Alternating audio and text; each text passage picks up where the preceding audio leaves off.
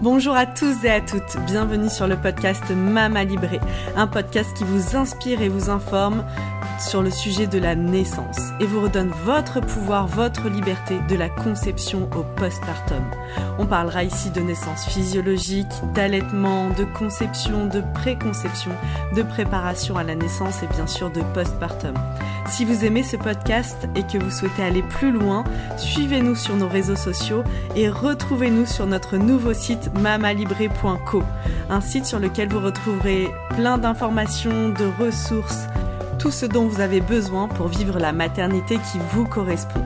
C'est la nouvelle plateforme mamalibré.co, une plateforme sur laquelle vous allez retrouver des informations, des articles de blog, mais aussi sur laquelle vous allez pouvoir vous abonner pour avoir un accompagnement global sur l'alimentation, le yoga prénatal, des relaxations et encore beaucoup de contenu à venir. À très bientôt sur Mama Libré. Bonjour Sandra. Bonjour. Bienvenue euh, dans le podcast euh, Mama Libré. Je suis ravie de, de te recevoir aujourd'hui. Ça fait longtemps euh, qu'on souhaitait faire cet épisode ensemble Ouais. pour que tu nous parles ben, de ton allaitement. Mhm. Et euh, moi, j'aimerais beaucoup que tu témoignes bah, voilà, de, de chemin aussi. euh, bah, voilà, je trouve aussi de, de ce parcours, comment ça s'est construit. euh, ce désir d'allaitement un peu en amont, comment tu l'avais imaginé, comment ça s'est fait pour toi finalement, et, euh, et comment euh, et combien de temps t'as allaité aussi finalement, parce que c'est important. La surprise. La surprise de la fin. ouais. Alors, en amont, j'ai toujours, euh, à partir du moment où j'ai appris que j'étais enceinte, hein, c'est clair que spontanément, dans ma tête, c'était d'aborder toute la grossesse euh, et d'éduquer mon enfant au plus proche de la nature, au plus proche de, de la base, en fait, qui nous constitue. De la physiologie. de la physiologie, voilà, du naturel, parce que c'est voilà, c'est ma philosophie, c'est comme ça que je me sens vivante. Et, euh, et donc ma grossesse, j'ai passé une super grossesse. Je, je rêvais d'allaiter sans en rêver parce que pour moi c'était vraiment tellement euh, normal. Mm. Après, je me disais voilà, ça marche, euh, c'est très bien. Ça marche. J'avais entendu des femmes avec qui ça n'avait pas marché, qui avaient eu des problèmes, des crevasses, etc. Je me disais ben si ça m'arrive, euh, j'essaierai de trouver des solutions pour que ça marche. Et puis si ça le fait pas, ben ça le fait pas. Mhm. Je me prenais vraiment pas la tête. J'avais, j'ai jamais eu de, de but précis, d'objectif précis, de Même de durée. euh, rien, rien du tout, rien du tout. Je fais confiance aveuglément en la vie. Et je me dis que ce que je dois vivre, euh, voilà, c'est très bien, le plan est parfait, et c'est à moi de m'adapter, d'accueillir tout ça le mieux que je peux. Et, euh, et donc du coup, j'ai bah, allaité mon enfant. Donc euh, Est-ce que déjà, est-ce que la mise en route s'est faite fluidement Alors, c'était, très rigolo parce que je suis professeur de pilates et parmi mes élèves, j'ai une médecin généraliste qui est spécialiste de l'allaitement. Donc, elle m'avait dit, écoute Sandra, passe au cabinet et euh, je te fais une petite consultation pour t'expliquer un peu les, les, les postures, les, le portage du bébé, les différentes façons en fait de porter ton bébé pour allaiter Très assis, allongé, etc. Pour pas pour pas te fatiguer. mal, Exactement. Voilà. Donc, euh, donc j'ai fait ma petite consultation, j'ai fait ma bonne élève. Donc, elle avait son poupon. C'était, c'était euh, vraiment euh, incroyable ce, ce moment. Ouais, surtout pour Et- un premier. Ouais, et puis en, voilà, en sachant que tu as ton gros ventre et que tu sais pas ce que c'est d'avoir un bébé dans tes, dans tes bras, bon, tu dis c'est très particulier. Et j'avais adoré cette consultation. Je m'étais dit, mais là, je suis au top. Euh, Théoriquement, euh, intellectuellement dans ma tête, ça y est, tout est rangé. Mais vu que je suis pas trop très théorie, je suis plutôt euh, dans le, dans le, je suis plutôt une femme de terrain, une femme de ressenti, plutôt que voilà. Je, je m'étais dit bon bah au moins on m'a montré, donc je m'en rappellerai. Mm. Sauf que mon bébé dans les bras, euh, on me l'a tout de suite mis au sein. C'est moi déjà qui l'ai sorti. Enfin, qui, on m'a proposé, donc j'ai pu sortir la, la- la- les jambes de, de, de mon bébé de mon corps. En fait, j'ai fait la fin de, de cet accouchement, donc euh, cette fameuse délivrance. Mhm. Et du coup, euh, tout de suite, tout de suite, on me l'a mis au sein et tout de suite, ça s'est bien passé. Donc jusque-là, c'était magique. Voilà. Sauf que je pense que j'ai été shootée euh, avec cette dose d'hormones qu'on a toutes euh, à la naissance.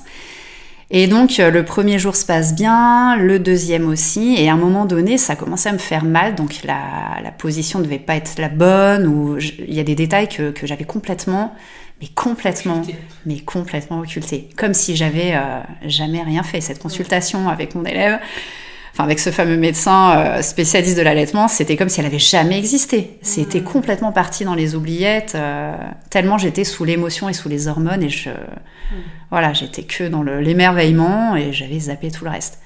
Et donc du coup, on m'a laissé sortir de, de la maternité euh, bah, avec ces douleurs, ces crevasses et j'avais super mal. Donc ma grande chance, c'est que j'ai envoyé un message en SOS. Elle est venue à la maison et elle m'a sauvé mon allaitement. Donc elle m'a mis des compresses, déjà elle m'a mis du coton euh, sous l'eau. Ouais. Elle a mis au frigo. Ah, au fond. Non, non, le froid. Elle a mis au frigo, enfin au congèle, je sais plus, et elle me les a posés pour tout anesthésier. Alors là, c'était euh, le début du soulagement, de voilà, et le- début de la renaissance de, de ce fameux allaitement. Et sans cette consultation, je serais passée à côté d'une euh, d'une des plus belles phases de ma vie, parce que j'allaitais trois ans. Ok. Voilà, trois années de rêve. Est-ce que tu imaginé que non, t'allais non. si longtemps Non. Dans mes rêves, j'étais là bas quelques mois, six mois, un an, euh, euh, mais, mais sans, sans, sans chiffre, sans, sans but précis, vraiment. Et, et en fait, j'ai j'ai toujours euh, voulu euh, que ça se fasse le plus naturellement, donc que ça se mette en place naturellement et que ça s'arrête naturellement, sans que la société le décide pour moi, sans le poids de la famille, sans le poids des amis, de la société, de la reprise du travail, de tous ces éléments qui sont tellement... euh, Ouais, Qui nous mettent une pression. voilà, ouais, ouais. Et donc du coup, euh, j'ai utilisé tous les avantages qu'on avait mis en place dans nos vies déjà pour vivre le plus, euh, le plus libre possible. Et étant en profession libérale, je m'étais organisée du coup pour me laisser euh, libre et accessible et, et pour mon enfant quand il en avait besoin, quand c'était nécessaire. Et du coup, ben j'ai, C'est quoi je les me suis autorisé ça. que tu as vécu euh, parfois? Est-ce que tu t'es euh, senti, euh, tu t'es dit bon allez ça y est là c'est la fin, puis en fait non, Jamais. jamais. Jamais. Pour toi ça a C'est été ouais, continu, Ouais, simple. tout le temps simple. ouais. Ok. C'était une évidence. Et, euh, et je me suis toujours dit, c'est mon enfant et moi qui le déciderons naturellement. Et ça s'est fait de cette façon. Il s'est sevré euh, tout Ouais, seul. ouais. J'ai jamais eu une question, une consultation, un doute. euh, jamais. et tu dirais, tu donnerais quoi comme conseil à une maman qui se dirait bah tiens moi euh, j'aimerais euh, allaiter euh, ben voilà le plus longtemps possible.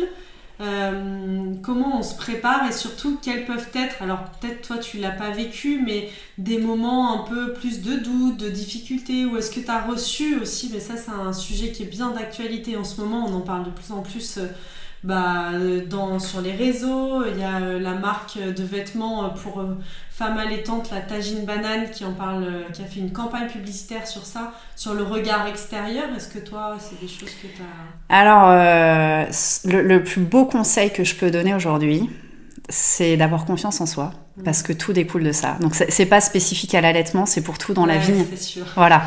Donc à partir du moment où euh, une femme se sent euh, est en confiance, elle fait ce qui est bon pour elle. Mm. Donc si elle sent que d'allaiter c'est une pression, euh, bah du coup faut pas qu'elle le fasse. Mm. Si elle sent qu'elle le fait pour faire plaisir à son mari, Oui. bah faut pas qu'elle le fasse. Si elle sent qu'elle est fatiguée, que, que ça lui demande Oui. beaucoup trop de contraintes, mais il faut pas qu'elle le fasse. En fait, je pense qu'une mère, elle, elle sait ce qui est bon pour elle et pour son enfant. Voilà. Et je pense qu'aujourd'hui, les femmes, euh, en tout cas ces femmes qui sont en permanence en train de consulter ou en train de douter, manquent de confiance. Mm. Et euh, c'est pas de leur faute, c'est la faute d'un manque de transmission quelque part à un moment donné dans les générations. Et heureusement qu'il y a des thérapeutes qui sont là pour les rassurer. Mm. Mais euh, quand on est en confiance, eh ben on est libre avec son corps, on est libre avec ses choix. Et c'est pas un bout de téton qui va choquer qui que ce soit. C'est pas parce que t'allaites euh, un mois, que t'allaites pas ou que t'allaites cinq ans que ça va choquer qui que ce soit. Je pense qu'il faut réapprendre à s'accepter avec tout ce que la vie nous propose. Euh, qu'on est dans un monde d'images à, à fond, qu'on voit. Moi, ce qui me choque aujourd'hui, c'est après je je l'accepte, mais ça me choque parce que ça me renvoie à ce que moi j'ai vécu, qui a des années-lumière de ça. C'est toutes ces femmes tellement apprêtées à, à deux, trois semaines de la, de la naissance, qui sont brochées, qui ont les ongles faits, qui sont manicurées, qui sont euh, maquillées en petits en petits talons, en petits euh, mais, mais comme si elles avaient 25 ans un samedi soir pour séduire leur mec et, et et moi, je, je, je, me dis, mais où est la maternité? Où est la découverte de cette explosion qui t'arrive dans ta vie quand tu mmh. construis cette famille? Et moi, j'avais juste un jean, un chemisier, euh, des chaussures. J'étais propre sur moi, mais j'avais pas envie de me maquiller, j'avais pas envie de séduire, j'avais pas envie d'avoir mes ongles et j'avais pas envie de passer ce temps-là pour moi j'avais envie juste d'être propre et d'être bien avec moi euh, et, et, et, d'être en, en, émerveillement et dans, dans l'accueil de ces émotions que c'est d'avoir cette nouvelle vie. Euh, et puis aussi d'apprendre voilà. à connaître ce bébé. Exactement, ouais. Construire, comme tu l'as dit, on ça. construit une famille, on construit une relation, ouais. on accueille mmh. une nouvelle, un nouvel être dans sa vie. Et c'est énorme. énorme. et du coup, moi, ça m'a pris euh, toute mon énergie et toute ma place. Ouais, bien sûr. Il me restait plus rien pour me, voilà, pour tout ce genre de détails que je vois de plus en plus autour et que je trouve complètement dingue et je trouve qu'on passe à côté de de moments assez incroyables que la vie propose quoi. Quand on a la chance de pouvoir euh, donner naissance, c'est pas c'est pas le, le, cas de tout le monde. Il y a des femmes qui rêveraient de mettre au monde et qui ne peuvent pas. Je me dis quelle euh, quelle déception pour celles qui y arrivent facilement mmh. et qui n'arrivent pas à être émerveillées autant de, de, ce moment en fait. Bah, sans doute, en effet, il y a quelque chose comme tu, de, de l'ordre, comme tu disais, qui n'a pas été transmis, ouais. ou qui, qui Alors moi, c'est peut-être, un... je sais pas si j'en ai eu en outrance, mais en tout cas, même mon enfant aujourd'hui a 4 ans et demi, mais je suis en émerveillement tous les jours de, de, de son évolution. Donc, euh, donc voilà, c'est, je pense que c'est un état d'être euh, de savoir apprécier les choses les plus simples, de savoir euh, d'observer de, l'évolution de, de, voilà de, de, des premiers déplacements, des premiers mots, l'apprentissage de notre langue, euh, des émotions qu'ils ont, de, enfin voilà, c'est juste magique. Est-ce ouais. que toi, il y a eu des choses qui ont été euh, plus, moins évidentes que d'autres dans l'allaitement? Est-ce que par exemple, même dans la notion du couple, alors, comment toi ça s'est passé pour toi Ça a été, c'est bien d'en parler parce que je voulais aussi euh, t'en parler. Je trouve que c'est hyper important de parler du papa. Oui. Parce que. Euh, Il a un rôle primordial ouais. dans l'allaitement. Je pense qu'un couple qui est bien construit, où il y a des, des, des, des belles fondations solides et, et qu'on est vraiment prêt à accueillir une vie, à être perturbé dans notre séduction, dans notre rapport de couple, enfin, je pense qu'il faut se préparer à tous ces sujets, c'est vraiment important, parce que quand on allait, on sécrète quand même beaucoup d'hormones. Mmh. Et ce contact qu'on a avec le bébé plusieurs fois par jour, dans la journée, dans la nuit, nous suffit. Et, et c'est la raison pour laquelle notre libido n'est plus la même. Mmh. Donc bien sûr qu'il y a une on baisse de... Exactement, on est assez comblé au niveau hormonal. Donc on n'a plus du tout ce même désir pour son partenaire, pour son conjoint, son mari. Et euh, c'est vraiment important d'en parler pour que le, papa ne se sente pas délaissé, abandonné et euh, en manque d'amour de la maman, parce que c'est vraiment pas le cas. Mais euh, c'est très dur à vivre pour le papa. Moi, mon, conjoint a eu beaucoup de mal au début parce que c'était tout nouveau, on savait pas, on a découvert. Et, et moi, j'aurais jamais pu euh, réavoir des rapports rapidement après l'accouchement. Mmh. C'était juste, enfin pour moi, c'était ouais, presque un, bah, c'était presque un viol, quoi. T'as mmh. envie de tout sauf de ça. T'as mmh. pas envie qu'on te touche. As, voilà, t'as juste envie de câlin, de tendresse, mais surtout pas de, de rapport sexuel. Euh... Ouais, ouais, pas là, voilà. Donc moi, la baisse de libido, elle a été énorme pendant plusieurs mois. Donc après, effectivement, oui, euh, d'accueillir un enfant et d'allaiter, ça peut aussi vouloir dire ça. Mais euh, quand on voit aujourd'hui ce qu'on vit, où on en est, ce qu'on a traversé, oh, mmh. ce serait à bah, refaire. Ce, ce serait, c'est magique, quoi. Vous avez dépassé ça. Ouais, ouais. Et aussi, euh, moi, je, ce que tu dis, donc il y a cette mmh. notion en effet du couple et de la libido, mais ouais. je trouve aussi que parfois il y a certaines femmes ou certains couples qui ont un peu peur euh, de l'allaitement, de cette mise à distance du papa, de bah, comme si, ah, oh, mais euh, lui, il, a, il va pas donner de biberon, il y en a qui, sont dans ces discours-là, tu vois, il va pas te donner de biberon, donc il va se sentir exclu, il va pas construire Alors rien. après, quand tu, quand tu. Moi, je pouvais pas tirer mon lait, ça marchait pas. Donc, euh, moi, mon conjoint n'a jamais donné un biberon. On a essayé, on a essayé.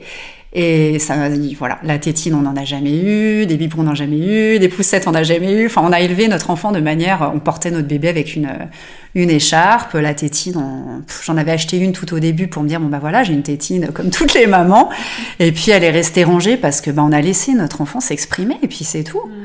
Et, euh, et puis aussi, et puis, euh, du il y a- coup, il y a ce euh, rôle du père. Dans, en tout cas, je sais pas comment toi t'as vécu ça, mais euh, connaissant Jonathan, je sais à quel point. Moi, je sais que dans mon allaitement, euh, si Guillaume il avait pas été là, bah, par exemple, quand t'es au début, bah quelqu'un qui te t'es, beaucoup prise par l'allaitement, Ouais. donc pour gérer tes repas, Oui. Pour euh, faire, euh, t'es moins disponible. Et moi, si C'était- Guillaume il m'avait pas fait à manger, Ouais, parfois, ouais. j'aurais plus eu Ouais, parce que non mais c'est ça.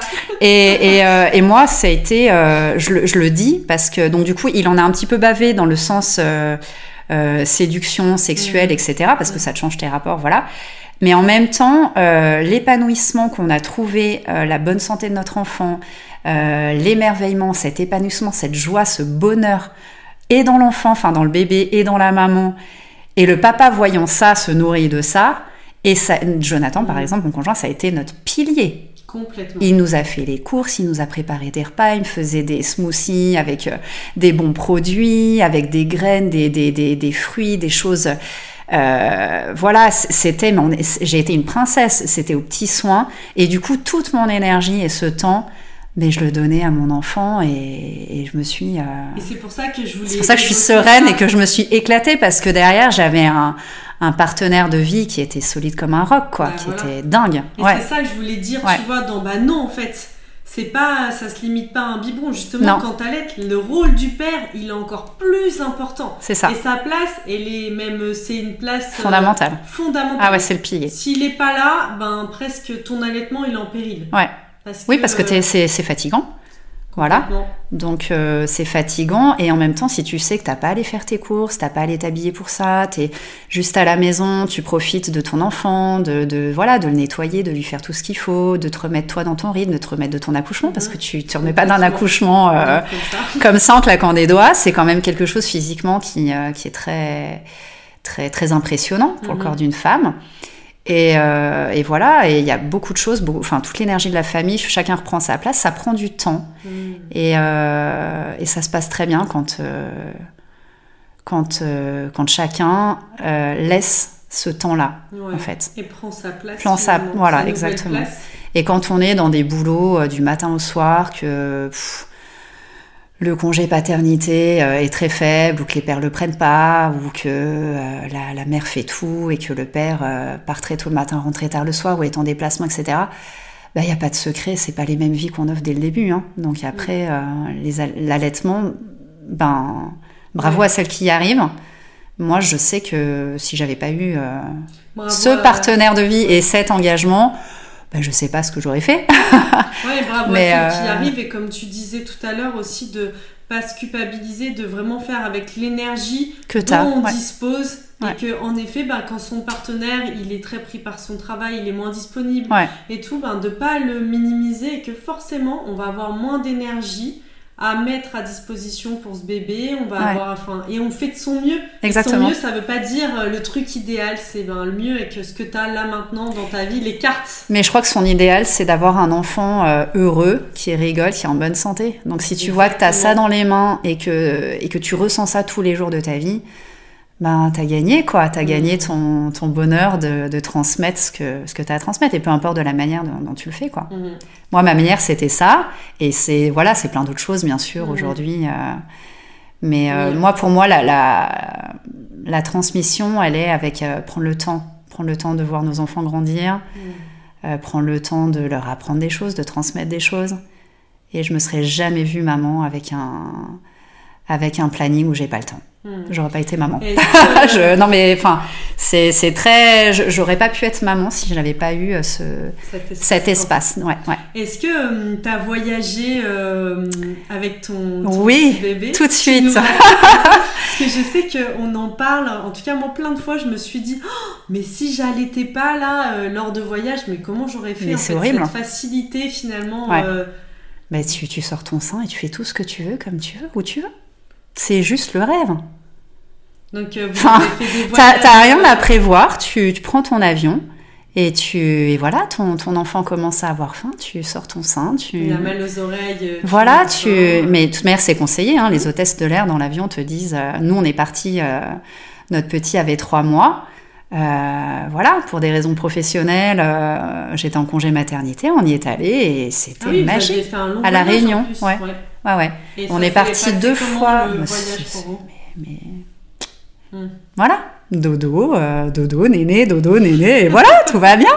Et on est arrivé, il faisait beau, il faisait chaud, euh, des vacances de rêve. Enfin, c'est ultra simple. Il y a rien à prévoir, tout est euh, voilà, pas de poussette, juste la, juste la, juste l'écharpe. Donc ça prend pas de place dans le sac, dans la valise. C'est très simple. Il y a rien à prévoir. C'est gratuit pour les enfants de 0 à 2 ans, donc il faut surtout pas se poser de questions. Hmm.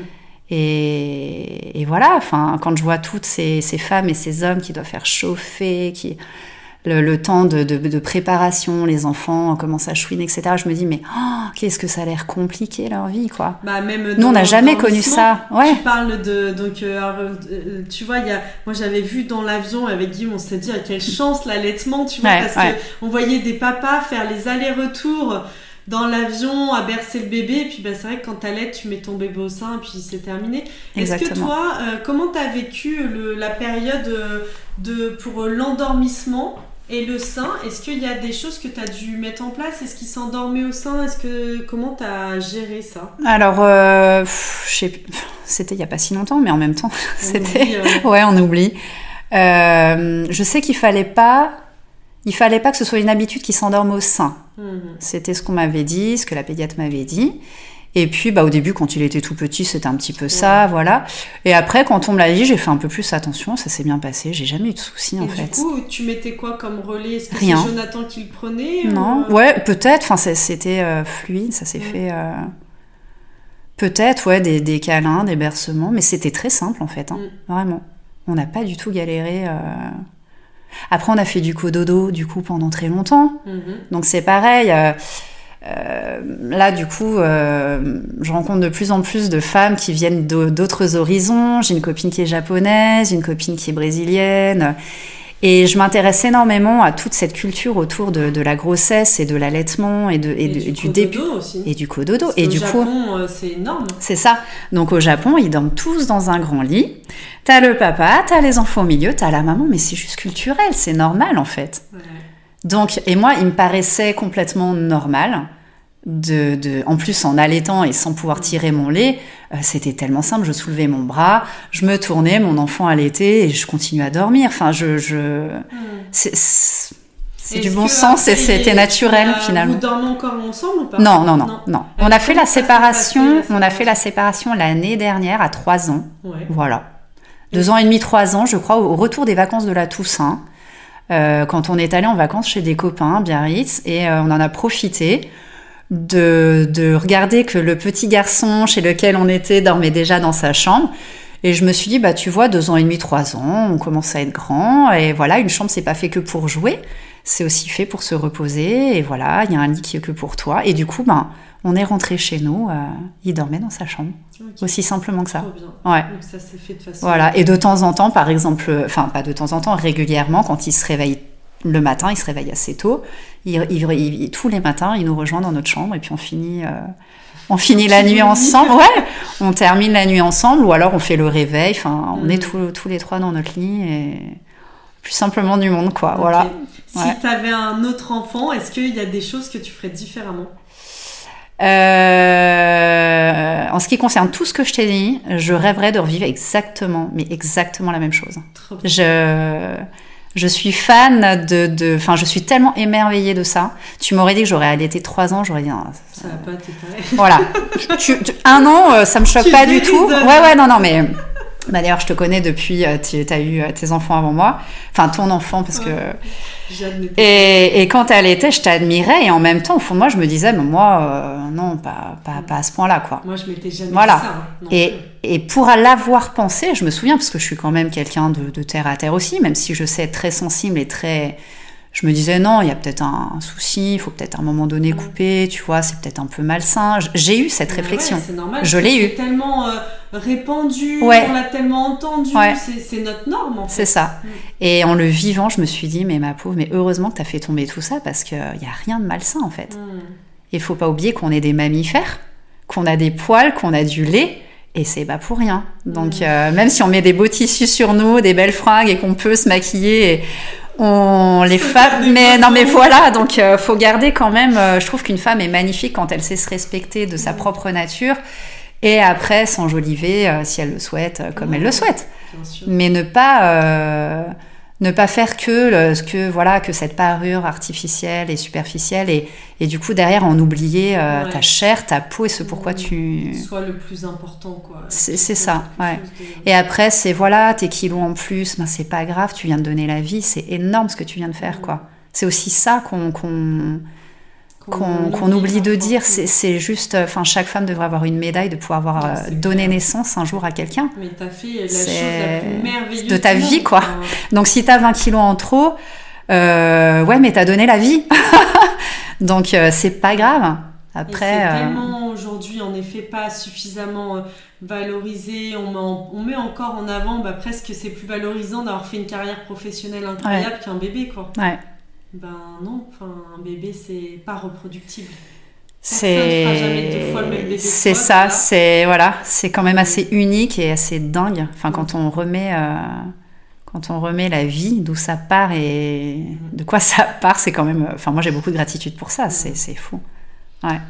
Donc euh, et du coup le, le- la, la médecin, là, mon élève qui, qui, est, qui est spécialiste dans l'allaitement, me disait que euh, elle me parlait de féminisme Et elle me disait que, que en Norvège c'était euh, un féminisme identitaire Mhm. et que nous dans nos sociétés c'est un féminisme égalitaire. Intéressant. Voilà. Et ça je tenais à le dire aussi aujourd'hui parce que euh, Ça me parle beaucoup. c'est ça. Voilà. J'avais vraiment envie de faire un épisode, tu vois, là-dessus, sur euh, justement, euh, il y a une vraie. moi, je le vois parce que j'ai toujours été un peu féministe dans l'âme Ouais. j'ai eu pas mal de réflexions de copines à moi, mais genre, toi, Ouais. toi, t'allaites. Ouais. Toi, euh, toi, t'accouches à domicile, quoi. Non, Ouais. mais euh, toi, tu. Enfin, bah oui, en fait.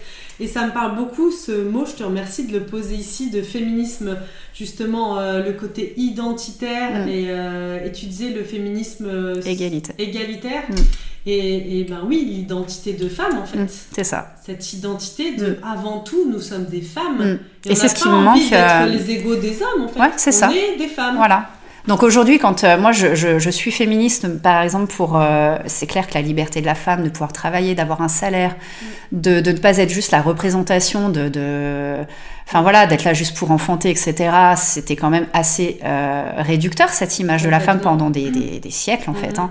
Donc je suis féminisme dans ce dans ce dans ce dans cette idée là. Par contre, euh, la femme qui se lève le matin à je sais pas quelle heure et qui va super tôt travailler, qui a pas le temps de récupérer ses gosses, qui finit super tard, qui est carriériste, etc. Je n'ai rien contre elle, mais fais pas des enfants.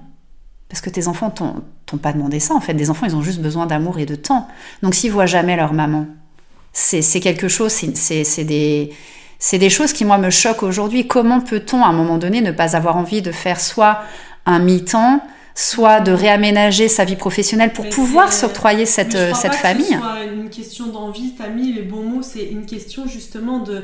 euh, c'est comme si le féminisme égalitaire a pris le dessus. Complètement. Sur, et on a perdu le. En fait, c'est pas ça qui est juste. Ce qui serait juste, c'est un féministe identitaire où, en effet, quand même, quoi qu'il arrive, mais on est loin de ça dans notre société. Moi, j'ai Mm. des témoignages de Mm. copines qui ont des postes très très élevés, ont eu un enfant, elles retournent, elles ont pris un congé que de trois mois, hein. Mm. elles sont mises au placard. Je sais. C'est quand ouais. même la réalité. Mm, mm. Donc en fait, il y a ce féminisme finalement identitaire de, en fait, on veut être féministe, c'est être pleinement une femme, C'est ça. avoir pleinement notre place, si on le désire, de femme et de maman, c'est-à-dire ben, si j'ai envie d'allaiter 3 ans, et ben, et ben presque pourquoi pas euh, j'ai des aides euh, pour ça, quoi, financières, ou Mhm. je sais pas, tout ce qui peut être créé, parce qu'il y a des millions de choses qui peuvent être créées pour ça. Mhm. Et, euh, et puis je suis libre d'être complètement dans mon féminin, et c'est ça en fait le vrai féminisme. Exactement. La ouais. liberté dans son féminin et Ouais. le féminin,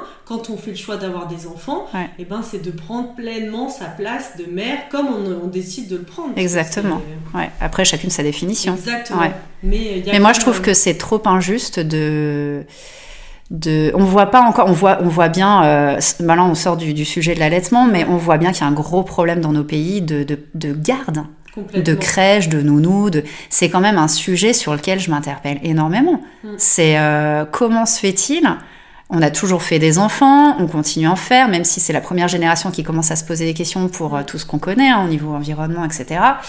Mais euh, comment se fait-il que ce soit autant la galère de pouvoir faire garder ses enfants aujourd'hui? Donc il y a bien un problème. Euh, comment se fait-il en fait que, que que, que, la femme doive travailler autant, que la vie soit aussi chère, que ce soit aussi dur de devoir choisir et, et de pas pouvoir tout faire à des moindres, euh, à, à, des coûts moins élevés en fait? C'est-à-dire que on a le droit de travailler, de gagner des sous, mais on a aussi le droit d'être mère, on a aussi le droit de d'avoir du temps soit en début de journée, soit en fin de journée, soit les deux si on peut pour nos enfants. Mmh. On ne devrait pas choisir on ne devrait pas choisir entre payer nos factures et puis avoir un toit et, donner à manger à nos enfants et s'occuper d'eux. Et euh, on devrait pouvoir tout faire, mais peut-être être moins gourmand sur d'autres choses. Mm. Et peut-être avec bah, des prix, des loyers et des, crédits euh, plus accessibles, etc. Donc en fait, c'est tout un système qu'il faut repenser pour redonner la vraie euh, liberté à chacun de vivre euh, une vie de famille plus épanouie, quoi. Mmh, et du coup, euh, avoir des gamins peut-être moins en manque de reconnaissance parce que ben, papa et maman étaient là pour toi, t'ont écouté et, et, te suivent dans ta vie, en fait. Ben, la, nouvelle, le monde de demain, quoi. C'est ça, voilà. Et pas juste faire des cadeaux à Noël, aux anniversaires, et puis... Mmh et puis se dire qu'on est parents sur le, sur le papier. Donc c'est tout un art, hein voilà. Merci Sandra. Eh ben merci. Merci sur ce bel épisode de ouais, vraiment allaitement et finalement euh, féminisme identitaire. Ouais, complètement. Merci beaucoup. Je te remercie. Merci beaucoup.